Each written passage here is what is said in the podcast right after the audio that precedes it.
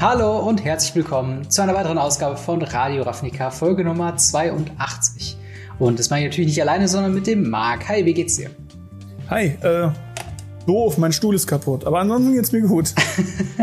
ja, ich hoffe, dass du da bald äh, den alten entweder reparieren kannst oder einen neuen dir holen kannst, weil wir kriegen sitzen nicht mehr diesen äh, stundenlangen Podcast.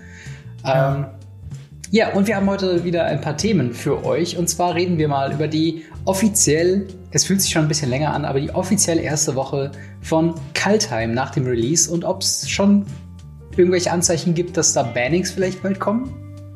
Schauen wir mal.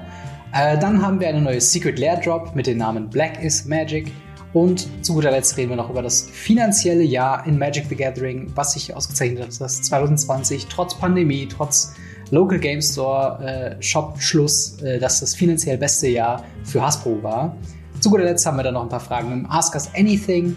Und bevor wir anfangen, äh, noch ein paar Anmerkungen. Zum einen, wenn ihr es hier auf YouTube guckt, wäre ich euch sehr dankbar, wenn ihr mir ein Like und ein Abo geben würdet ähm, damit wir in den Suchalgorithmen weiter nach oben kommen. Dasselbe gilt für den Podcast. Wenn ihr das bei Apple Podcast hört oder bei Spotify, gerne 5-Sterne-Bewertung oder eine positive Bewertung geben. Das äh, wäre mir sehr dankbar. Oder wäre ich sehr dankbar zum. Zudem haben wir noch einen Discord, wo ihr auch äh, in das Ask Me Anything bzw. Ask Us Anything gerne eure Fragen reinstellen könnt. Die lesen wir da gerne und wir nehmen die dann auch immer mit in die Sendung rein. Und ja, taufrisch jetzt zum Zeitpunkt der Aufnahme, beziehungsweise in der Woche des Releases am Dienstag habe ich es angekündigt. Ich habe ein Patreon eröffnet für äh, ja, meinen Content auf YouTube, für äh, quasi die Organisation von Radio Ravnica. Äh, also wenn ihr da das mal euch anschauen wollt, das äh, würde mir sehr gut, äh, würde mir einfach gefallen. Schaut einfach mal rein, ob was das für euch ist, wenn ihr den Podcast supporten wollt. Aber ich würde sagen, fangen wir an mit ja, der ersten Woche Kaltheim. Da hat sich einiges ergeben. Aber erstmal vielleicht deine äh, Einstufung. Wir haben ja letzte Woche ganz kurz darüber gesprochen. Hast du denn jetzt noch weitere Erfahrungen sammeln können, was äh, Kaltheim angeht? Äh, ja, tatsächlich. Ich äh, hatte einen äh, Mock-Tournament auf dem Judge-Discord, mhm. ähm, wo halt wir als Judges miteinander gespielt haben, um halt mal dieses Feeling der Tournaments dort auch mal hinter den Kulissen zu erleben. Und da habe ich natürlich ein bisschen gespielt und auch ein paar Decks gesehen, ein paar wunderschöne Decks. Was hast und du gespielt? Leider Gottes, äh, ich habe Cycle gespielt, ich habe ja nichts anderes. Ah, okay. das ist ein gutes Deck, und, ähm, funktioniert. Ja, funktioniert immer noch. Äh, ich bin beim ersten Mock, glaube ich, 3-0 gegangen, das war voll okay. Aber äh, dann geht's halt wirklich viel darum, zu sehen, was die anderen gespielt haben, was man spielen konnte und ähm, danach bin ich leider ein bisschen hängen geblieben und äh, spiele aktuell mit einem Judge-Kollegen immer mal wieder äh, auf seinem Account dann ein blau-weißes Fortel Jorion-Deck, was hm. ziemlich, ziemlich stark ist. Das glaube ich. Also, das ist auch eine Erfahrung, die ich gemacht habe, dass, also du meinst jetzt im Historic oder im Standard, das Jorion-Deck? Tatsächlich beides. Also wir haben es in beiden ein bisschen gespielt. Standard spielen wir hauptsächlich. Historic äh, habe ich so ein bisschen selber drin rumgewurstelt, aber in Historic läuft halt aktuell so viel schief. Ja. Ja, es ist auf jeden Fall krass. Ähm, ja, die, die Fortel, das Fortel-Bundle, das hat zumindest schon im Standard so ein bisschen was gesehen. Äh, ich habe auch ein bisschen mehr jetzt Arena gespielt, jetzt äh, mit dem neuen Release habe ich da ein bisschen ja mehr Blut geleckt, möchte ich fast sagen. Und ähm, ja, habe da einfach mal ein bisschen mich auch ausgetobt. Und tatsächlich, Fortel ist ein Deck. Also, das muss man wirklich sagen, allein dieses Bundle aus äh, Sword, Coming, Doomscar und Behold the Multiverse ist ein so nerviges Ratespiel. Jedes Mal zu denken, okay, Turn 2 wurde eine Karte äh, vortellt. Entweder ist es ein Counterspell, der unkonventionell für alle, also alle Spells für zwei Mana countert.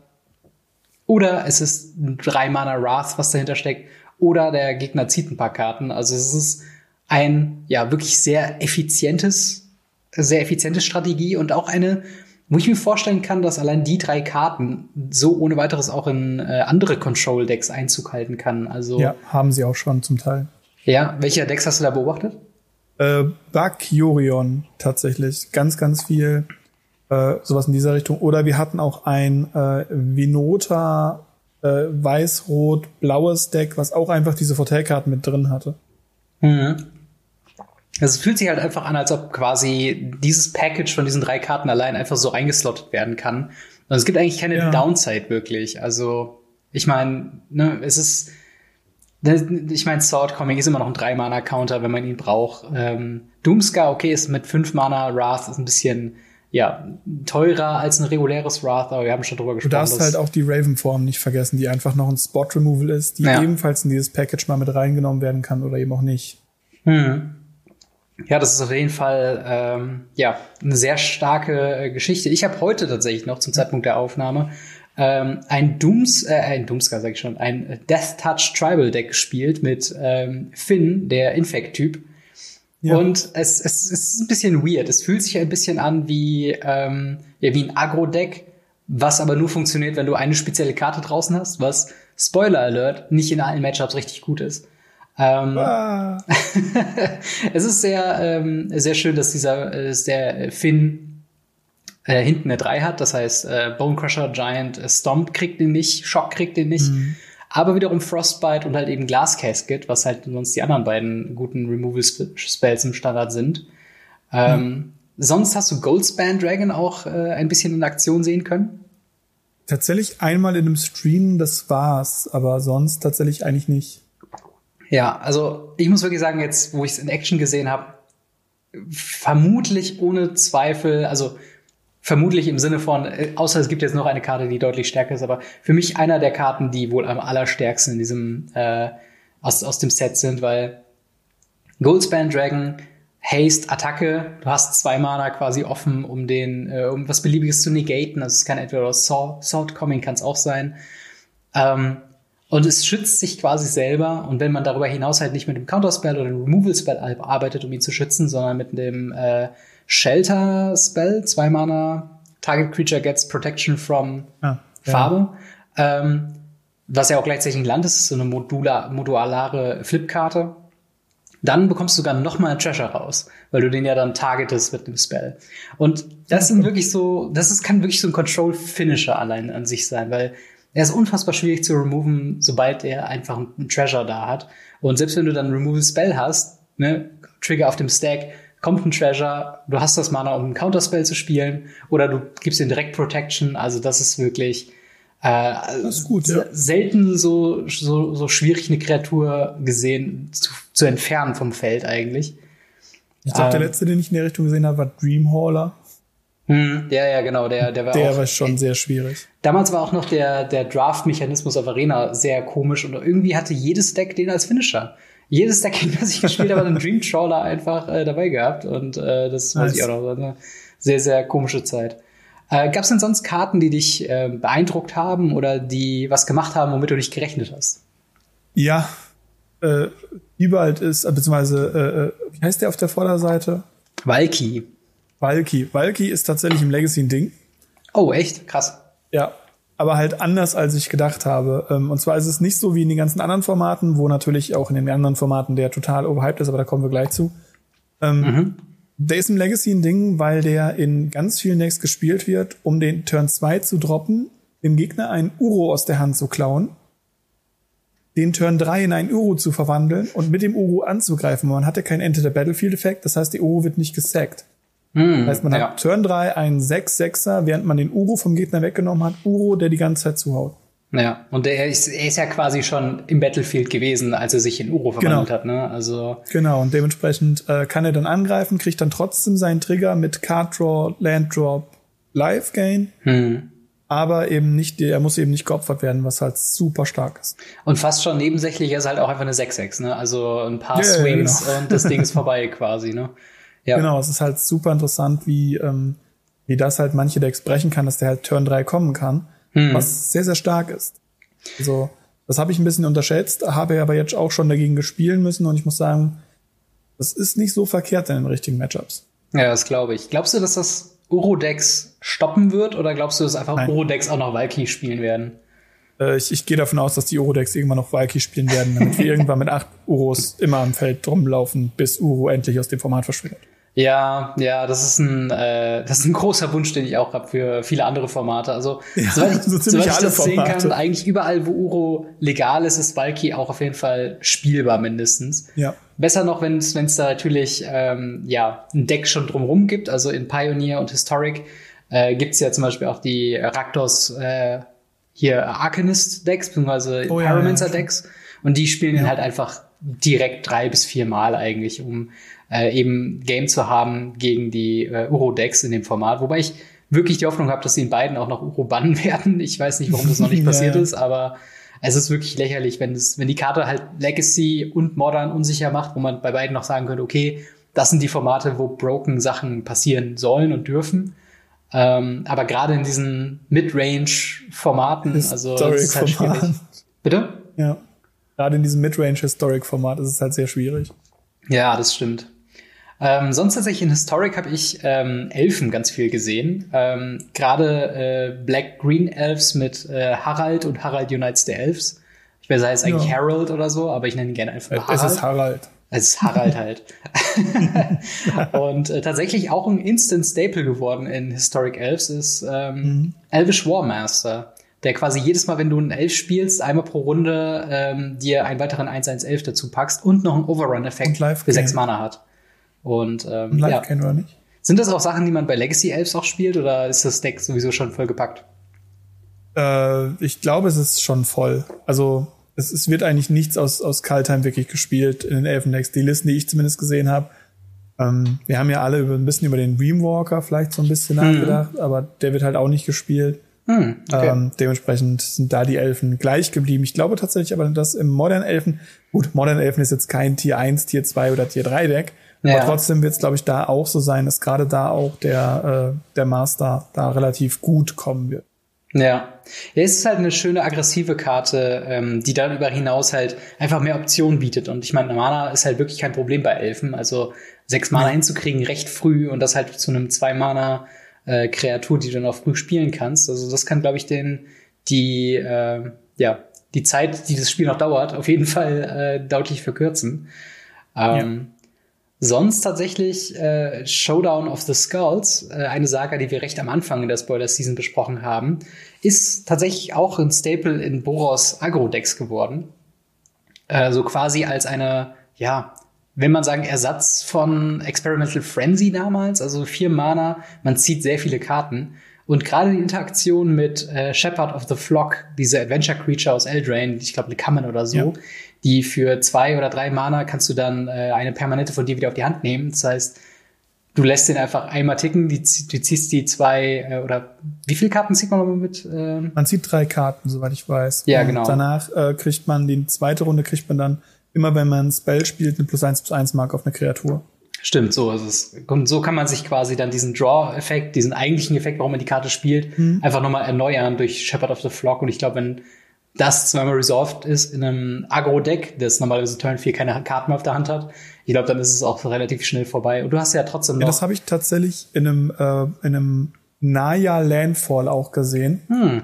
Und ähm, dadurch mit den Bonefisher Giants und diesem Rot-Grünen mit Eile, der mit Landfall plus 2 plus 2 kriegt. Ja. Das kann auch schon ziemlich schnell, ziemlich böse dann werden, wenn dieses Deck auch noch mal, noch mal einen Land-Drop oben drauf, äh, einen Card-Drop oben drauf kriegt. Das ist ziemlich Ja, das strong. stimmt. Ist auf jeden Fall eine stärkere Karte, als ich ursprünglich gedacht habe. Ich habe erst gedacht, so, ja, ja, okay, ganz nett in vielleicht Budget Warrior Decks oder so, aber nein, Boros Warriors ist, äh, Boros Agro ist tatsächlich so ein Top-Tier-Deck mittlerweile. Und es gibt überraschend viele gute Agro-Kreaturen. Also Usher of the Fallen, eine neue Karte aus, ähm, Kaltheim, sonst Season Blade, äh, Hollow Blade, was quasi wie Adanto Vanguard von damals aus Ixalan äh, funktioniert, äh, dass er halt eine 3-1 ist für zwei Mana die mhm. sich unzerstörbar machen kann, wenn man irgendwas macht. Also bei ja, Adanto ja, Vanguard war es halt Lebenszahlen, bei dem ist es jetzt eine Karte abwerfen. Und das dann zusammen mit Maul of the Skyclave, eine äh, drei Mana äh, Equipment, was aber wie ein Enchantment funktioniert, wenn es das erste Mal drin ist, dass du sie direkt equippen kannst. Und ich glaube, Flying, First Strike und 1-1 gibt. Also ist eine sehr, sehr starke Kombi. Und äh, ja, dann hast du ja auch noch Skyclave Apparition. Ich glaube, der beste Removal-Spell in Modern zurzeit, so oft wie man den da in Decklisten sieht. Ja, nicht ähm, nur im ähm, Modern. In fast jedem Format gefühlt. Selbst im Commander wird die hin und wieder mal gespielt. Hm. Ich glaube, es ist einfach generell ein ganz gutes Ding, ähm, ja. Sachen zu exilen und wenn sie dann die äh, Sache zerstören, dass man nicht die Karte wieder bekommt, sondern einfach nur einen generischen Token. Genau. Ähm, genau. Ja, sonst, ich glaube, jetzt müssen wir den Elefanten im Raum mal ansprechen. Ähm, ja. Was ist denn, wie hast du denn Tibals Trickery? Fangen wir damit mal an. Wie hast du das denn äh, beobachtet? Ist das eine äh, ernstzunehmende Gefahr, die gebannt werden muss? Meiner Meinung nach nicht. Ähm, das Lustige ist, es gab äh, mehrere Tweets darüber, dass T-Balls Trickery jetzt in allen Formaten super broken ist. Mhm. Und das sehe ich halt nicht so. Die Leute wollen Spaß mit dieser Karte haben. Mhm. Und deswegen ist die überall auftaucht, weil wenn ich auf ein Turnier gehe oder auf einen, mich bei Magic Online einlogge und sage, ich möchte spielen oder auch bei Magic Arena sage, ich möchte spielen und 10.000 Leute spielen dasselbe Deck, weil sie einfach mal Spaß haben wollen, ja, hm. dann ist es logisch, dass irgendeiner dieser 10.000 Leute auch mal ein 4-0 rauskloppen kann. Ja. Das ist einfach mathematisch gesehen auf jeden Fall drin. Und genau. dementsprechend äh, ich weiß nicht, wie viele Leute es angemeldet haben, natürlich nicht, aber ich mhm. gehe davon aus, dass es eine Menge Leute waren. Und ja. dementsprechend, äh, ich denke, das ist so ein Hype und es wird wieder fallen, weil es genau wie alle anderen Decks, was das angeht, sehr einfach zu einem Negation Spell einfach fällt. Ja. Ist halt so. Tatsächlich, also Tibalt's Trickery, für alle, die es nicht mitbekommen haben, äh, funktioniert quasi so. Man versucht eigentlich Turn 2 quasi das Mana dafür zu haben äh, und ja, je nachdem, in welchem Format man ist, dann quasi ein Spell zu casten.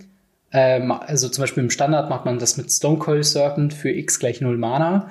Mit dem Spell auf dem Stack countert man mal seinen eigenen Spell und kommt dann in diese Lotterie-Rolle, wo quasi Karten nur aufgedeckt werden, außer die obersten drei, bis man dann eine Karte findet, die anders ist oder die einen anderen Namen hat, wie die gecounterte Karte und äh, beschwört sie einfach oder kann sie sofort zaubern für äh, null Mana. Und Leute haben das quasi gemacht, einfach nur mit ähm, ja, Haufen Mountains, vier Ugins, vier Stone Cold Serpents und vier Tibalt's Trickery in Standard und haben halt versucht, so Turn 2 Ugin hinzubekommen. Und wie du schon sagst, es steht und fällt.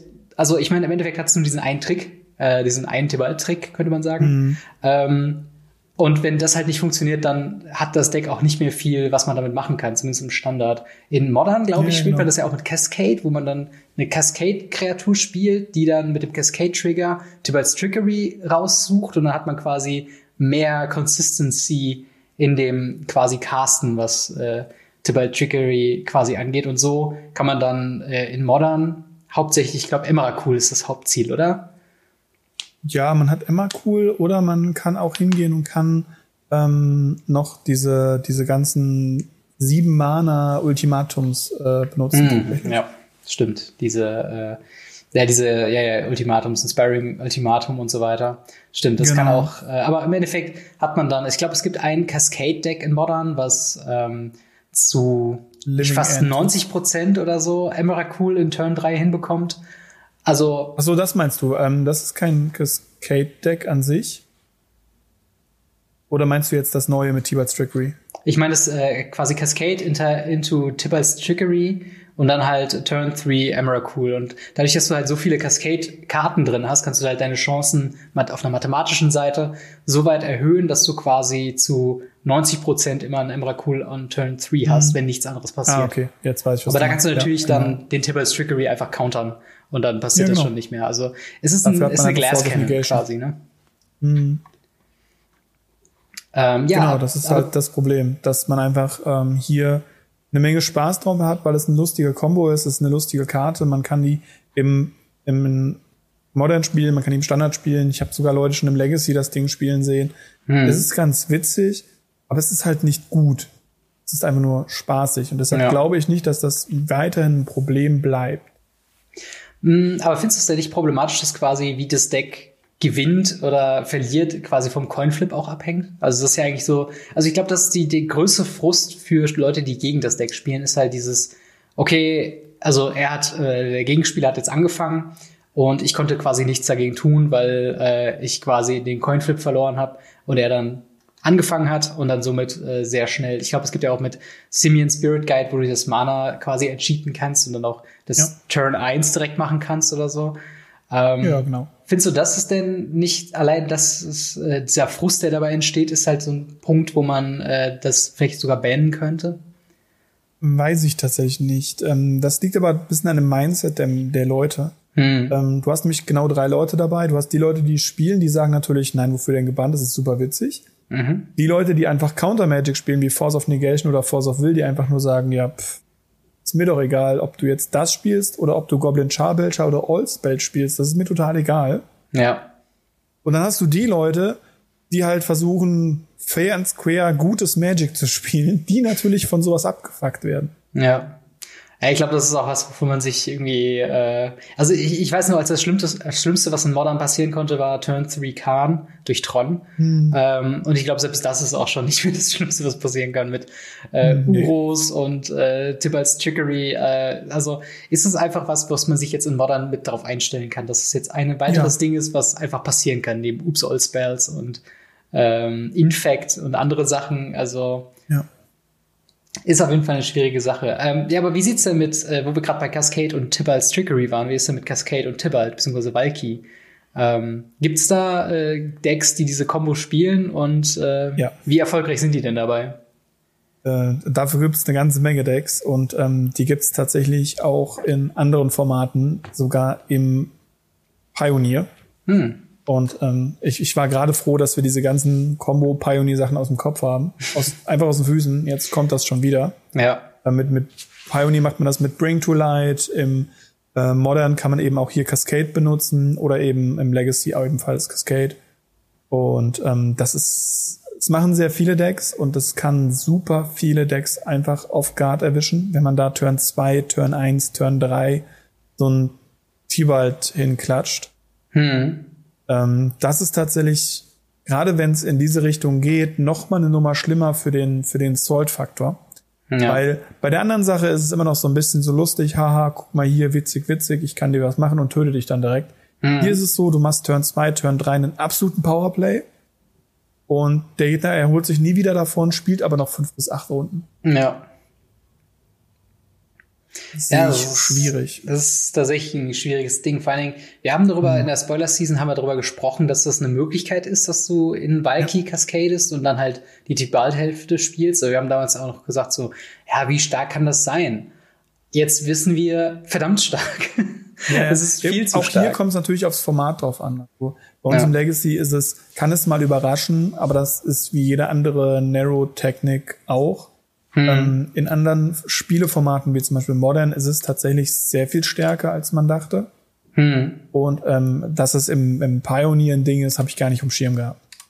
Ja, das stimmt. Vor allen Dingen, es gibt dann auch die Decks, wie ich halt äh, am Anfang gesagt habe, die die Valky fair spielen und dann auch vielleicht ähm, mhm. Tibalt irgendwann, wenn das Match lang geht, fair spielen, wie halt Raktos Midrange oder halt die äh, Raktos äh, Croxer Decks ähm, die dann vielleicht irgendwann mhm. natürlich auf äh, Tybalt Mana kommen, ist ja eigentlich auch nur sechs Mana. Aber dann, wie du schon sagst, gibt's halt die Nift to Light ähm, Decks, die dann einfach den aus dem, aus dem wo auch immer herzaubern können. Und ja. äh, aber je, je weiter es nach hinten geht, desto ja, weirder wird's, was das Ganze angeht. Ähm, ist das jetzt halt einfach so ein Ding, wo du glaubst, wo wir uns jetzt als Magic-Spieler halt einfach drauf einigen müssen, dass es einfach das so ein Ding ist, dass jedes Set irgendwie eine Combo rausbringt, die absolut broken ist, die erstmal jedes Format aufmischt? Ähm, ich hoffe, dass sie einfach äh, eine kleine eine kleine Sache in den Regeln ändern, wodurch zumindest wir Tibalt bzw. Valky ähm, loswerden bzw. ihn schwächen. Mhm. Ähm, indem wir einfach dasselbe benutzen, wie wir es vorher auch schon mal hatten mit den ähm, Fuse-Karten. Mhm die ja erst entweder ein oder zwei Mana waren und mittlerweile im Deck und auf dem Stack überall drei Mana kosten, wenn es zum Beispiel ein Mana und zwei Mana war. Ja. Und ähm, so haben wir dann eben eine zwei Mana und eine sechs oder sieben Mana Karte, die dann eben zu einer neun Mana Karte im Deck oder auf der Hand wird. Was einfach dazu bedeutet, dass man nicht mehr reinkaskaden kann. Hm. Oder man geht hin und sagt, okay, man kann die Karte nicht mehr spielen, sondern den Zauber spielen. Allein dieser kleine Unterschied zwischen Card und Spell ja. würde machen, dass man nicht mehr cascaden kann und den größeren Spell spielen kann. Ja, das, das wäre es halt schon, ne? Also, weil Cascaden ja. into Valky ist halt immer noch ein ganz guter Value-Play, aber halt immer noch nicht ja. was, wo die, die Gegner Seite halt einfach den Tisch umwerfen will, weil es so frustrierend ist, ein 6-Mana oder ein 7-Mana Planeswalker äh, irgendwie Turn 3 oder so zu haben. Ähm, Interessanterweise haben sie diesen, diesen Unterschied zwischen Card und Spell in ganz vielen anderen Sachen gemacht, gerade wenn es um Freecasting geht. Hm. Nur bisher bei Cascade noch nicht. Ja, ich bin gespannt, ob es da vielleicht einen Errata gibt. Also so rein vom Gefühl her, also es fühlt sich zumindest so an, als ob es nicht möglich sein sollte, so ähm, nee, halt genau. in, den, in den Tibalt rein zu casten. Mhm. Ähm, aber vielleicht, also vielleicht ist es jetzt auch einfach das neue Modern oder beziehungsweise das neue Legacy, worauf wir uns jetzt einfach einigen müssen. nicht. und auch da wieder halt das Ding äh, mit Power, also ist es ein Zeichen von Power Creep? Also ist es wirklich ähm, ja. was, wo man sagt, okay, die Karten sind explizit mit dieser Combo in Mind designt worden oder ist es ein Oversight? Also, eine, dass jemand nicht drauf gekommen ist, wie, äh, dass das eine Möglichkeit ist und jetzt ist man halt mit dem Regelsalat da. Ich glaube, ähm, es ist eher zweiteres. Das Problem ist, wir haben jetzt über 30 Jahre Magic. Mhm. Ja, ja. Und, ähm, oder? Ja, doch. Ich, nee, noch nicht ganz 30 Jahre. Noch nicht, fast ich glaube 28. Ja. Aber äh, ja, wir haben sehr lange Jahre Magic. Lange Jahre Magic. Wir haben 30.000 Karten plus. Ähm, du kannst nicht jede Fähigkeit betrachten. Meiner Meinung nach müsste ein Designer hingehen und müsste so die Top-Fähigkeiten, die immer wieder was brechen, so hm. ähm, Storm, Cascade, Lion's Eye Diamond, so diese Karten immer auf dem Schirm haben, so und dann so, so ein Reminder darüber, so don't design cards that combo with this.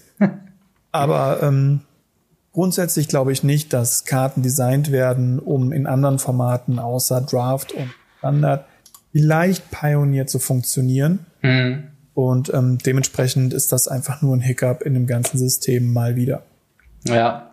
Ja, es ist halt irgendwie schade, weil eigentlich sind die, also eigentlich fühlt sich ähm, Kaltheim sehr okay an. Also wirklich ein ja. grundsolides Deck, was sehr viele starke Karten irgendwie beinhaltet die jedoch Aber halt nicht so broken ist wie zum genau, Beispiel Eldraine oder genau, ähnliches. Genau, die halt nicht Eldraine-mäßig alles überschwemmen. Aber dann gibt's halt wieder diese zwei Ausreißerkarten, lustigerweise beide mhm. mit Tibalt, äh, die, die, halt zumindest ausprobiert werden in manchen Formaten und in anderen Formaten, ähm, also, also dann vielleicht auch sogar schon zu stark sind. Also ich mhm. bin mal gespannt. Ich finde es tatsächlich noch ein bisschen sehr früh für Bannings. Also klar, mittlerweile ist man ja schon gewöhnt, äh, die Banning, Mistgabel und Fackel draußen zu haben, wenn es irgendwas äh, ja. äh, Unfaires passiert.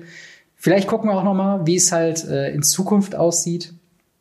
Aber ja, ich sage euch, äh, Valky und Tibalds äh, Trickery, ich glaube, das sind die beiden Karten, die es am ehesten aus dem Set trifft. Ähm, ja, ich denke auch.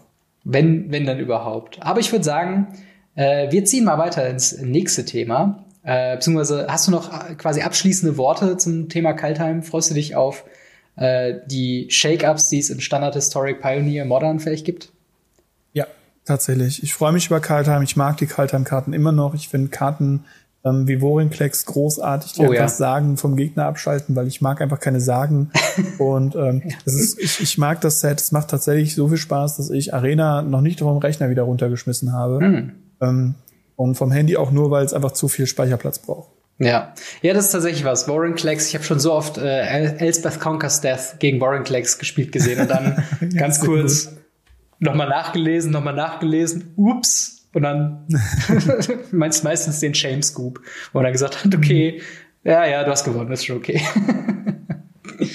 ja, äh, ja, aber ich würde sagen, das bringt uns dann zum äh, nächsten Thema und zwar Secret Lair Drops. Ähm, so gefühlt hatten wir jetzt eine längere Pause von den Secret Lair Drops. Jetzt ähm, kommt aber tatsächlich im Februar, also beziehungsweise jetzt äh, angekündigt, zumindest teilweise angekündigt, haben wir die nächste Secret Lair Drop und zwar äh, handelt es sich hierbei ähnlich wie ähm, das Spenden Secret Lair für die Kinderkrankenhäuser, die Extra Life, so heißt es. Extra mhm. Life äh, Secret Lair geht es halt quasi hier auch um eine äh, Spendenaktion und zwar äh, heißt die Secret Lair Drop Black is Magic und kommt raus äh, zum thematisch passend zum äh, zur Black History Month in Amerika, die quasi die äh, ja, schwarze Geschichte, die äh, ja Kultur und äh, Achievements von äh, farbigen Leuten in Amerika äh, ehrt. Und äh, Wizards of the Coast bringt dazu eine also es gibt ein paar neue Änderungen, aber eine davon ist quasi äh, eine, die uns direkt betrifft, und zwar diese Secret Lair Drop, wo es insgesamt sieben Karten geben soll, die ja ein alternatives Artwork haben mit People of Color äh, auf verschiedenem Artwork. Wir haben zwei schon bekommen, und zwar einmal Shalai, Voice of Plenty und Ponder äh, mit dementsprechend also Full Art äh, also wie man es halt von Secret Lair kennt, oder zumindest von den, von den besseren Secret Lair, schön fuller bis zum Rand mit äh, durchsichtigen Textboxen. Äh, Shalai Voice of Plenty aus Dominaria Original, 4 Mana Legendary Angel 3-4 mit Flying und You and Planeswalker You Control and Other Creatures äh, you control have hexproof und dann kann man noch mal für sechs Mana davon zwei grüne ein 1-1-Counter auf alle Kreaturen, die man selbst kontrolliert, legen. Ponder, mhm. äh, auch ein Klassiker, ich glaube in nahezu allem, wo es legal ist, also Legacy mhm. und Vintage. Äh, oder ist Modern? Pauper? Nee, Modern ist es gebannt, weil es zu stark ist, aber Pauper ist es legal, soweit ich weiß. Pauper, äh, Pauper ist auch so ein Underdog-Format. Ich, ich muss da mich mal wirklich einarbeiten, äh, einarbeiten, das ist wirklich cool. Äh, Ponder eine äh, ein Mana für ein blaues Sorcery mit dem Text Look at the top three cards of your library, then put them back in any order. You may shuffle your library, draw a card. Ähm, also ein Legacy slash Eternal Staple und ein ähm, ja, Legend aus Dominaria äh, mit, wie gesagt, Artwork von äh, mhm. schwarzen Künstlerinnen beziehungsweise schwarzen Künstlern und die Charaktere da drauf natürlich dann auch äh, dunkelhäutig und ich finde das einfach eine ja eine sehr schöne Art ähm, den ganzen äh, quasi dazu ehren und ich finde auch die Secret Lair, die sich an solchen Events quasi orientieren, finde ich tatsächlich äh, am spannendsten fast schon, oder? Ja, ich finde so, äh, so Secret Lair auch ganz cool. Ich meine, klar, ist, ähm, ich finde es immer noch schade, dass äh, die Käufer den Preis davon tragen, mhm. nicht Wizards so ein bisschen mitträgt, sage ich mal. Weil die Secret Layer ist jetzt halt doch mal wieder um einiges teurer als die normalen Secret Layers. Mhm. Und man konnte ja auch zum Beispiel bei dem, ähm, wie hieß das erste? Äh, Extra Life. Extra, Extra Life, Life. Ja. Konnte man genau sehen, sie haben einfach ihr normales 30 Euro Foil Secret Layer gehabt mhm. und haben 30 Euro gespendet. Deswegen hat das Secret Layer 60 Euro gekostet. Ja. Ich finde, eine, eine Company könnte da auch hingehen, könnte sagen, okay, wir machen das Ding für 45 Euro, ihr 15, wir 15, gib ihm. Ja, ja, sicher. Also da kann man wahrscheinlich dr allgemein drüber diskutieren, ob das nicht vielleicht mhm. sinnvollere Herangehensweise wäre. Aber im Großen und Ganzen finde ich es auf jeden Fall nett, großartig. dass sie sowas quasi überhaupt anbieten. Also es gibt ja wahrscheinlich auch viele. Firmen, die einfach sagen, ja, okay, Business as usual, aber ähm, es ändert sich ja auch tatsächlich mehr bei Wizards of the Coast als nur, dass sich dieses Secret Layer jetzt kommt. Ähm, ja. Und so wird es jetzt ein komplett neuer, wie soll man sagen, Aspekt geben, ein, ein äh, interne Umstellung sozusagen, äh, wo es jetzt eine neue Stelle gibt, ähm, unter dem, auch unter dem Namen Black is Magic, ist quasi eine neue äh, Stelle eingerichtet worden. Und zwar gibt es jetzt einen Director of Diversity, Equity and Inclusion. Äh, und die erste Direktorin, die das übernehmen wird, ist John Teller Layson Smith. Und äh, ihre Aufgabe ist quasi in den internen Prozessen und die allgemeine Unternehmenskultur von Wizards of the Coast und natürlich dann auch die Produkte darauf zu achten, dass es halt immer genug äh, Vielfalt, äh, eine gewisse Fairness und Einbeziehung von ja nicht weißen Kulturen quasi gibt, damit es quasi als globales Spiel und als globales Unternehmen eben auch äh, ja keine, wie soll man sagen, keine äh, ähm, keine äh, weglassen oder, oder keine keine Benachteiligung genau von ähm, ja eben nicht weißen Menschen in irgendeiner Art und Weise gibt. Ja, und äh, eben auch dieses Spiel halt spielen wollen und halt nicht die ganze Zeit äh, nur mit irgendwelchen sehr schwierigen Karten spielen möchten, die Wizard ja auch schon aus dem Programm genommen hat. Ja, genau. Das ist halt alles quasi geht in eine Richtung und das Ganze mhm. wurde jetzt auch quasi gesagt, dass man einfach solche Sachen von vornherein halt einfach ein bisschen mehr ins Auge nehmen möchte. Ähm, mhm. Außerdem quasi die Set-Designerin oder die äh, Game-Designerin bei Wizards of the Coast, die das äh, ganze Produkt jetzt designt hat, ist Sydney Adams, ebenfalls eine dunkelhäutige äh, Game-Designerin, die bei Wizards of the Coast dann eben arbeitet. Und ähm, ja, hast du denn noch quasi Überlegungen, was denn noch in dem Secret Lair ähm, dazukommt? Ich bin so schon wunschlos glücklich. Äh, es sind zwei Karten, die ich im Legacy spiele. Es sind zwei wunderschöne Karten. Mhm. Gefühlt bin ich schon wunschlos glücklich. Ich vermute mal, dass wir noch äh, ein paar andere Karten sehen werden. Ähm, aber Hoffnung beziehungsweise irgendwas, was ich mir wünsche, habe ich jetzt tatsächlich nicht. Ich lasse mich dabei sehr überraschen. Ja, also tatsächlich, was wir nur ein bisschen guessen können von dem äh, ja, Titel-Artwork, ist, äh, glaube ich, dass ein Kaya Planeswalker drin sein wird. Mhm. Denn sie ist quasi äh, ja, titelgebende Figur auf dem, äh, über, also über dem Artikel von äh, Black is Magic. Und ich glaube, wir haben noch gar nicht erwähnt, welche Unternehmung überhaupt unterstützt wird. Und das ist dann äh, Black Girls Code, eine ähm, ja eine Vereinigung, die sich quasi dafür einsetzt, dass in der digitalen Welt mehr äh, Girls of Color bzw. auch People of Color eben in digitalen Berufen äh, ja ein, also mit aufgenommen werden. Und ja, äh, ja auch allgemein eine auf jeden Fall löbliche ähm, Geschichte. Äh, ich bin mal wirklich gespannt. Wir bekommen weitere Informationen am 9. Februar und am 16. Februar, wo dann mehr Details äh, revealed werden. Ich nehme mal an, auch die restlichen Karten revealed werden. Ja. Aber zumindest die beiden Karten, die wir jetzt schon sehen mit Shalai und Ponda, sind auf jeden Fall schon mal richtig gute, äh, eine richtig gute Auswahl. Und wir haben ja auch beim letzten Extra Life schon gesehen, dass ich glaube, da war ja Collective Company und äh, Tiferis Protection und all sowas drin.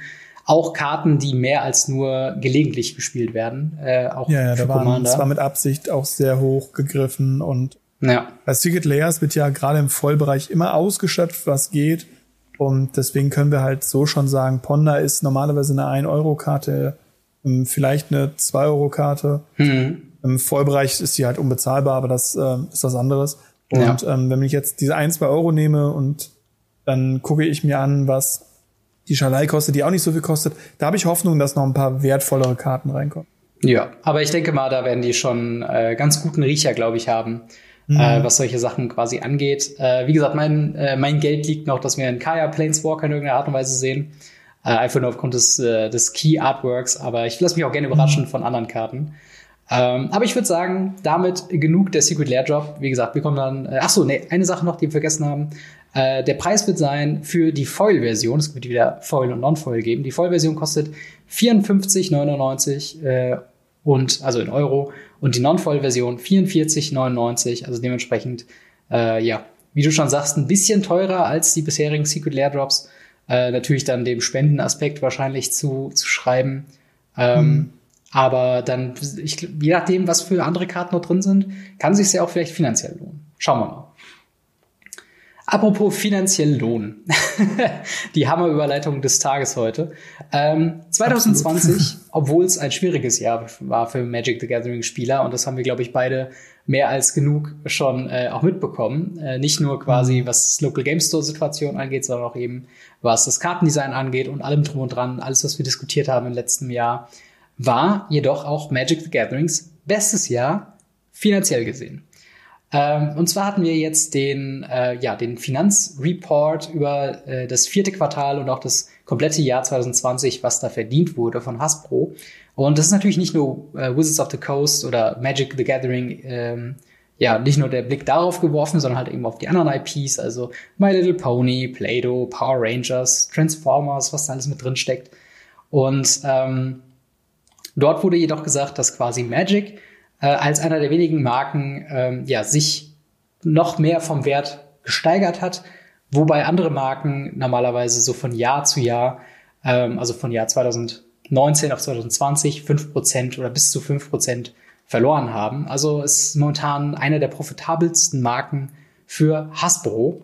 Und außerdem ganz nebenbei gedroppt wurde das Magic Arena, und das wussten wir irgendwie auch schon, ähm, in den kommenden Monaten für iOS äh, erscheint und dann auch später des Jahres noch der Full Release kommt, wo wir dann nicht mehr in der Early Access Phase sind. Ähm, ja, was hältst du davon? Ähm, man ist ja immer so als Spieler so ein bisschen, oder ich erwische mich dabei immer wieder, dass ich so zwiegespalten bin, weil auf der einen Seite gönne ich es natürlich, dass, äh, oder freue ich mich natürlich, dass mein Lieblingsspiel sich finanziell lohnt. Auf der anderen Seite haben wir ja schon so ein bisschen so einen Fokus-Shift gesehen, der jetzt nicht alle Spieler direkt gleichermaßen abholt, oder?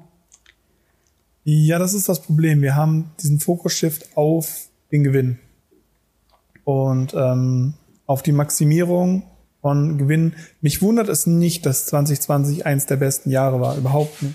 Hm. Wir haben Magic Arena, was, wie wir ja wissen, ein finanzielles Grab ist. Wir haben Collector Booster. Wir haben jetzt angefangen am Ende nochmal mit Set Boostern, was garantiert einiges rausgeholt haben. Es wurden Fetchländer Promos in Boxen gepackt. Ähm, sie haben die Commander Decks rausgebracht, die einfach zuhauf gekauft und aufgemacht wurden, weil mhm. sie ja so günstig sind. Es ist und Wizards of the Coast verdient ja jetzt nicht unbedingt mehr daran, wenn sie 30 Euro die Dinger verkaufen, verkaufen 10 Stück davon, oder für 40 8 verkaufen. Das macht nicht viel Unterschied. Hm. Ja, Dementsprechend. ja. ja. Also es ist halt so ein zweischneidiges Schwert. Ich meine, ich glaube, wir haben im letzten Jahr oder auch gerade zum Ende letzten Jahres, wo wir vieles nochmal Revue passiert haben, äh, uns selten ähm, so sehr darüber ausgelassen, was für äh, ja, Cash-Grabby-Produkte mit den Double Masters VIP-Boxen, mit Double Masters im Allgemeinen, mhm. mit den unzähligen Secret Lair Drops, die wir hatten, äh, die mhm. wirklich von ganz okay und vielleicht mal ganz nett für äh, den einen oder anderen Spieler zu einer absoluten Frechheit wie die Walking Dead Geschichten äh, ja die Spanne geschlagen ist. Auf der anderen Seite haben wir, wie du schon so gesagt hast, die Commander-Decks, die einen deutlichen Preis-Cut bekommen haben und jetzt gerade in den äh, ja in der Kaltheim-Version ähm, tatsächlich auch vom Value her. Also ich glaube, die dieses ähm, dieses Elfendeck, das ist glaube ich fast das Dreifache oder so vom, vom Wert ja. sind da an Karten drin. Und bei dem anderen Fortel Commander ist es zwar ein bisschen weniger, aber auch jetzt nicht wenig. Also ist es quasi. Nee, es ist tatsächlich auch potenziell gesehen das Dreifache, weil ich habe jetzt schon Online-Gebote gesehen für 10 Euro für das Ding. Und ich muss sagen, für 10 Euro, Leute, geht raus und kauft das, macht ja. das auf und ihr habt Spaß ohne Ende und ihr habt Value ohne Ende da drin. Ja, und das ist halt dann noch das Ding, ähm, halt eben mit Arena, ne? dass man dann halt auch eben mhm. sich das halt sieht, wie hoch der Fokus darauf ist. Und wir haben ja auch ständig Fragen im Discord dazu, äh, wie geht's weiter mit Paper Magic und ähm, ja, wo es uns allen geschadet hat, sage ich jetzt mal auf der einen Seite, dass wir alle nicht in FNM konnten und spielen konnten und äh, Local Game Stores wirklich jetzt gerade eine schwierige Zeit haben. Auf der anderen Seite haben wir äh, ja Hasbro, die äh, Magic the Gathering loben als das äh, beste Jahr, äh, was es jemals gab für Magic the Gathering. Hm. Ähm, ja, keine Ahnung. Also es ist, es ist schon irgendwie schwierig zu beobachten, oder? Also ich meine, du arbeitest ja auch beim Local Game Store und ja, ja und nein. Das Problem ist, ähm, wie viel Kosten hat zum Beispiel Arena an sich und wie viel bringt Arena ihnen ein? Sie müssen keine Verkaufswege bezahlen, sie müssen ein paar Server bezahlen, ja, aber dem, sonst müssen sie Druckermaschine bezahlen, sie müssen Drucker bezahlen, sie müssen Designer bezahlen. Magic Arena macht ähm, da schon einen großen Faktor aus, was äh, Gewinnspanne angeht. Mhm. Dazu kommen eben die Secret Layers, die du schon angesprochen hast, die halt auch vom Aufwand her vielleicht ein Zehner sind, maximal. Also 20 Euro Gewinn pro, zumindest damals, mittlerweile sind ja alle teurer, äh, einbringen wahrscheinlich. Das sind alles nur Vermutungen. Ich habe hier keine festen Zahlen. Klar. Aber ähm, rein von der Logik her macht es Sinn, dass 2020 eins der besten Jahre war. Weil die Sachen wie Collectors Booster und ähnliches haben sich ja trotzdem verkauft. Ja. Nur die normalen Booster sind zurückgegangen, wovon die Local Game Stores irgendwo halt was brauchten und nichts davon haben. Hm. Dafür sind halt die Arena-Verkäufe immens hochgegangen und das sind Reingewinne. Ja. Und dementsprechend kann ich mir das, und Arena ist ja selber nochmal explodiert und größer geworden durch eben, äh, dadurch, dass wir nicht spielen konnten mit hm. Paperkarten. Ja. Ja, das ist halt das Ding. Ähm, und ja, also es ist eigentlich, eigentlich ist es halt einfach eine, eine Diskrepanz zwischen, ähm, und so ein bisschen wollte ich da auch damals in meinem 2020 Rückblick-Video quasi hingehen, dass es, glaube ich, sehr wichtig ist, was man für Messages hat und was man für Sachen ja. kauft und eben nicht kauft, wie man halt Wizards of the Coast unterstützen will oder nicht unterstützen will, wenn einem manche Produkte gegen den Strich gehen.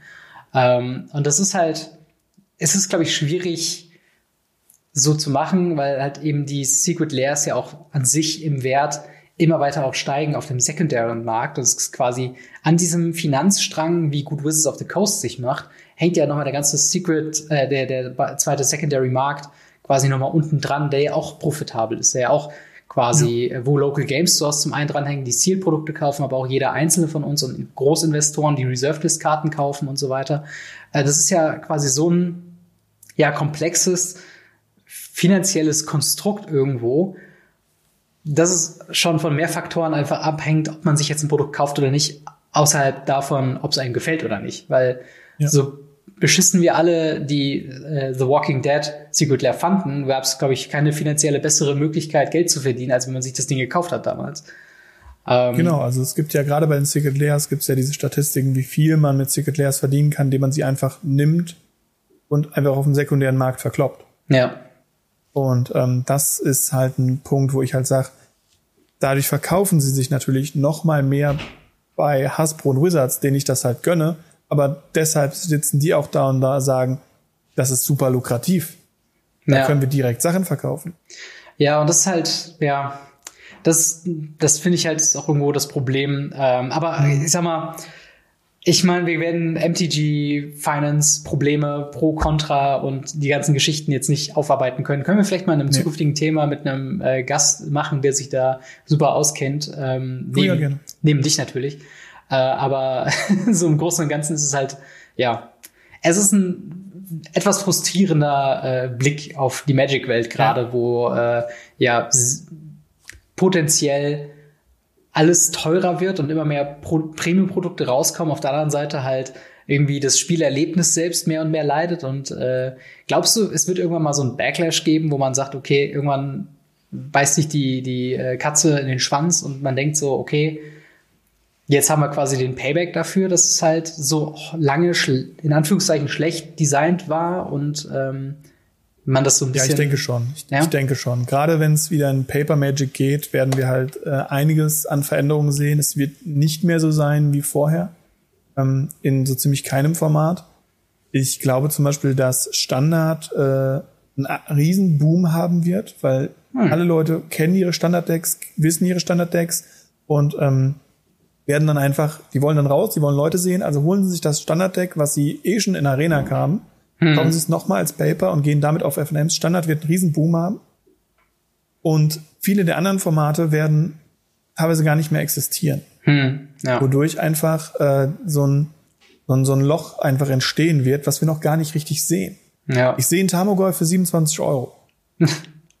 das zeigt mir eigentlich schon, dass entweder jeder einen Tamogolf zu Hause hat, mindestens vier Stück, und hm. ich kann euch aus Erfahrung sagen, ich hab's nicht. Hätte es aber gerne. Auf der anderen Seite haben wir Karten, die Sammler haben wollen, die nicht Spieler haben wollen, die unendlich teuer werden. Mhm. Und das alles zusammen kombiniert mit Magic macht so viel, also Wizards of the Coast macht so viel Gewinn wie die letzten Jahre nicht und macht sogar mehr Gewinn als im Vorjahr. Mhm. Das kann eigentlich nur dazu führen, dass irgendwo irgendwas leidet. Und ich glaube tatsächlich, dass gerade nächstes Jahr nicht viel an Plus kommen wird, weil der Arena-Content bleibt gleich. Hm. Der Paper-Content, den wir haben, der wird zurückgehen. Ja. Wenn wir nicht langsam rauskommen, was machen können und das Ganze sich äh, rehabilitiert, sage ich mal. Dementsprechend glaube ich, dass äh, spätestens 2021 dieser Plus von Magic wieder nach unten gehen wird.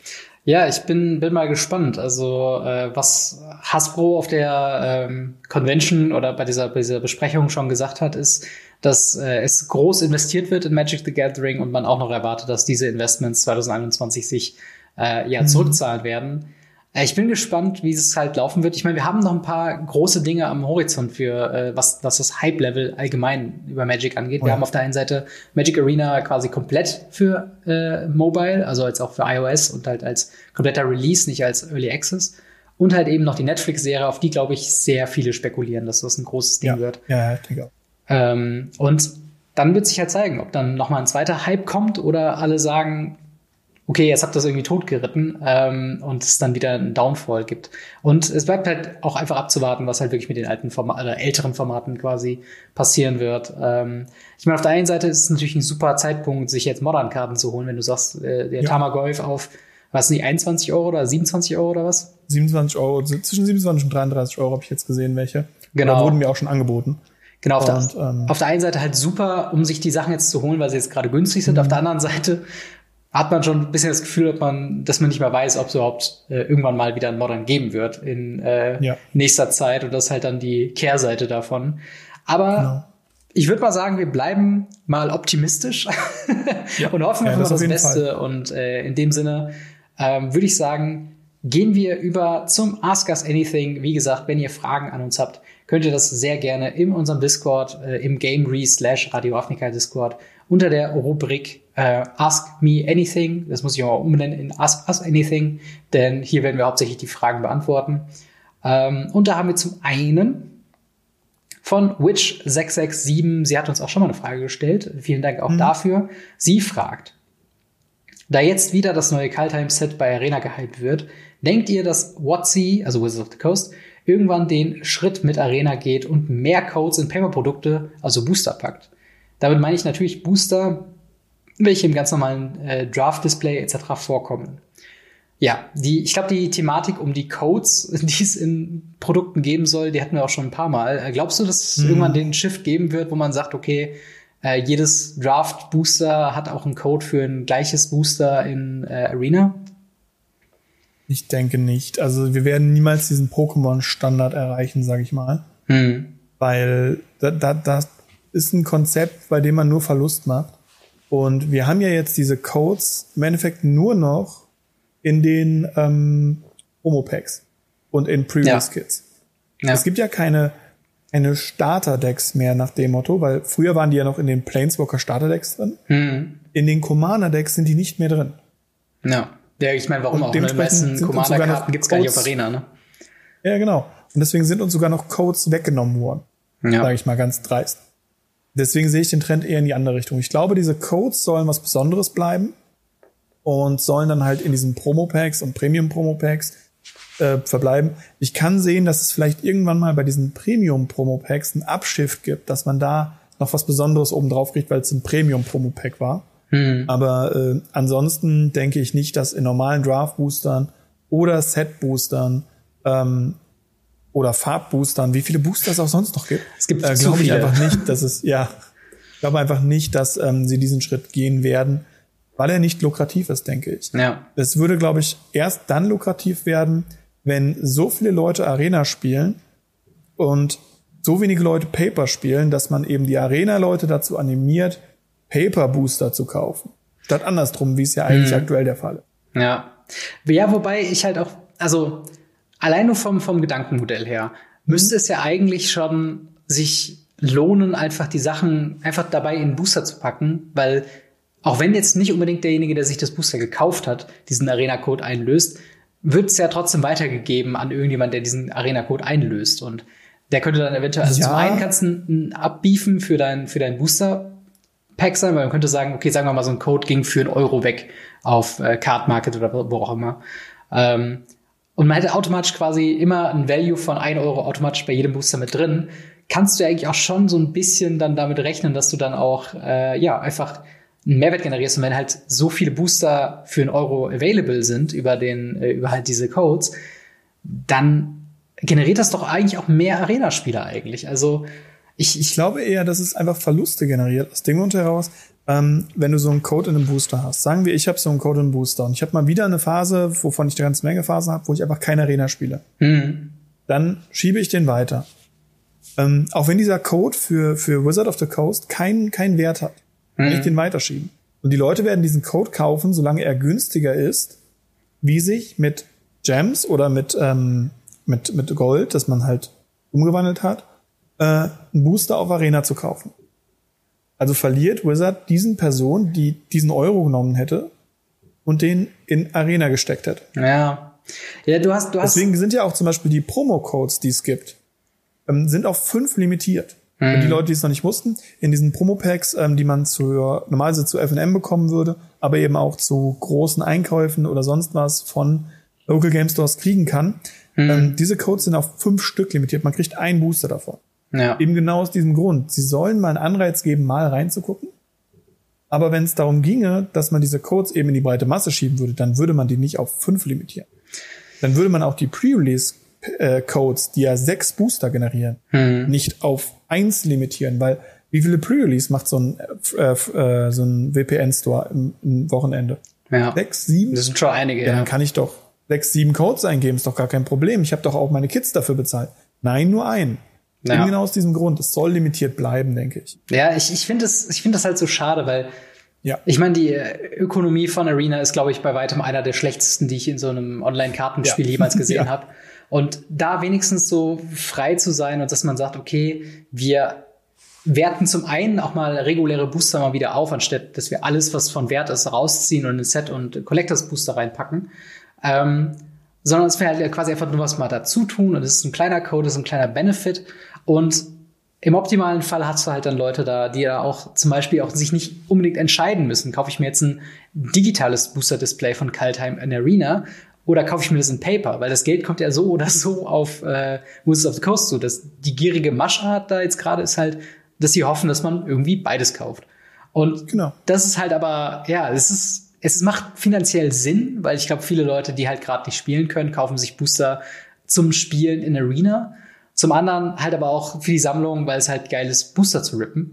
Ähm, aber ja, ich muss sagen, es macht leider aus der gierigen Wizards of the Coast Sicht her Sinn, dass da äh, die Codes wegbleiben. Aber ich hoffe vielleicht. Ich würde es halt noch nicht mal als, als gierig bezeichnen, sondern einfach als ähm, naja, intelligentes Management, sage ich mal. Weil man unterstellt dann in dem Moment halt immer natürlich Gier, aber Wizard of the Coast ist nun mal eine Firma, die versucht, mhm. Gewinn zu erzielen. Es ist keine ähm, Benefit-Firma, sag ich mal. Ja, klar, aber du hast ja das Beispiel auch schon gesagt, möchte. wo es halt gut funktioniert, ist ja bei äh, Pokémon TCG. Bei Pokémon, ich meine, ja. da sind halt so Sachen, da hast du in jedem, jede, jedes Produkt kannst du digital nochmal quasi so dir freischalten, allein nur wenn du das Paper holst. Ja. Und es gibt jetzt nicht einen riesen Hype für Pokémon TCG online, aber es ist ein Programm, was die Leute benutzen und es ist affordable für die Leute, die einfach nur spielen wollen und die mit den Karten nichts anfangen können. Und, und wenn es einfach nur ist, man will ein zweites Booster aufmachen. ja, und das ist halt, Genau, das ist halt einfach das Ding. Ich meine, wie cool wäre das, wenn du einfach einen Booster rippst und denkst, oh, okay, jetzt habe ich hier eine geile Mystic gezogen, ich guck mal, was ich bei Arena habe. Und allein dieses Feel Good kann ja eigentlich schon mehr Leute animieren, noch mehr zu kaufen, weil sie dann vielleicht noch mehr digitale Booster haben wollen oder es fehlen noch gerade ein paar Karten und sie wollen Wildcards generieren. Ich glaube, man könnte von der Seite aus schon auch argumentieren, dass es sich lohnt. Aber im Endeffekt also Wizards of the Coast ist äh, stur, was den, den, die Ökonomie auf Arena angeht. Und momentan ja. gibt ihr der Volk ja leider recht, muss man ja sagen. Ja, yeah, aber da ihnen spielt halt auch aktuell viel in die Hände. Ja. Und ähm, warum sollte man ein laufendes System ändern? Ja. Und ähm, ich glaube, es wird, es wird was ganz anderes. Wir können ganz nochmal neu darüber, naja, ich sag mal, verhandeln, wenn Paper Magic wieder ein Ding wird, wenn einfach die Leute aus Arena wieder rausgezogen werden. Hm das alleine würde schon dazu führen, dass eben die Ökonomie dort nicht mehr so gut ist, wie man sie aktuell halt sieht. Ja. Und ähm, vielleicht könnte das eine Umwandlung machen, aber bis dorthin sehe ich keine Codes in Boost. Ja, leider, leider. Aber trotzdem vielen Dank, Witch667, für die Frage. Äh, könnte man auch einfach mal auch länger diskutieren, merke ich gerade. Ähm, mhm. Sonst haben wir noch eine kleine Frage, kurz bevor wir hier heute aufhören, von Unterstrich Zorro Unterstrich äh, der äh, dich gefragt hat, was genau du denn äh, auf Lehramt studierst. Äh, Laberfächer. Alles, alles, worin man labern kann, doof gesagt. Ja. Ähm, ja, das, äh, ich weiß nicht, was die Fächer groß bringen. Ich kann sie halt sagen, es ist halt Religion und Philosophie. In manchen Bundesländern habe ich damit Ethik und Mathematik. In hm. anderen habe ich Philosophie. Fragt mich nicht, ich verstehe es selber nicht. ähm, ich studiere ja auch nur noch gefühlt alibimäßig. Hm. Ähm, weil ich halt noch an der Uni am Arbeiten bin und weil ich aktuell nicht in mein Praxissemester bin. Ja. Ja gut, aber ich meine, es passt ja, dass du auch eine Podcast-Rolle äh, erfüllst, quasi, wenn du zeitgleich das auch quasi studierst. Also von ja. daher, äh, ja. Man nennt es auch liebevoll den Erklärbär. Ja, das stimmt. Äh, ja, vielen Dank auch äh, äh, die Frage von dir, Zorro. Und in dem Sinne würde ich sagen, hätten wir es für heute. Äh, an euch vielen Dank fürs Zuhören. Äh, wenn ihr gerade noch auf dem Weg nach draußen seid, würde ich euch bitten, dem Ganzen auf YouTube ein Like zu geben, äh, Gamery auf YouTube zu abonnieren, bei Apple Podcasts 5-Sterne-Review zu hinterlassen und uns ja, einen Kommentar dazulassen, bei Spotify positiv zu bewerten und wenn ihr darüber hinaus noch super awesome sein wollt, schaut doch mal bitte bei dem Patreon äh, vorbei, der mich unterstützt in dem, äh, was ich bei Radio Ravnica mache und auch eben auf dem YouTube-Kanal. Marc, vielen, vielen Dank, dass du wieder dabei warst die Woche. Immer gerne wieder. Und in dem Sinne hören wir uns, beziehungsweise sehen wir uns nächste Woche wieder. Haut rein, bis dann. Ciao. Ciao, ciao.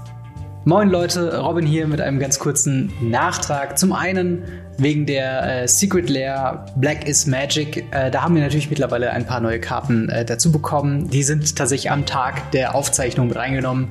Reden wir dementsprechend nächste Folge drüber. Zum anderen ist tatsächlich schon so weit, dass ich hier den ersten Credit verkünden kann für Patriot. Und zwar möchte ich danken der guten Witch667 als erste Gold-Supporterin. Vielen Dank dafür und wir sehen uns beim nächsten Mal. Ciao.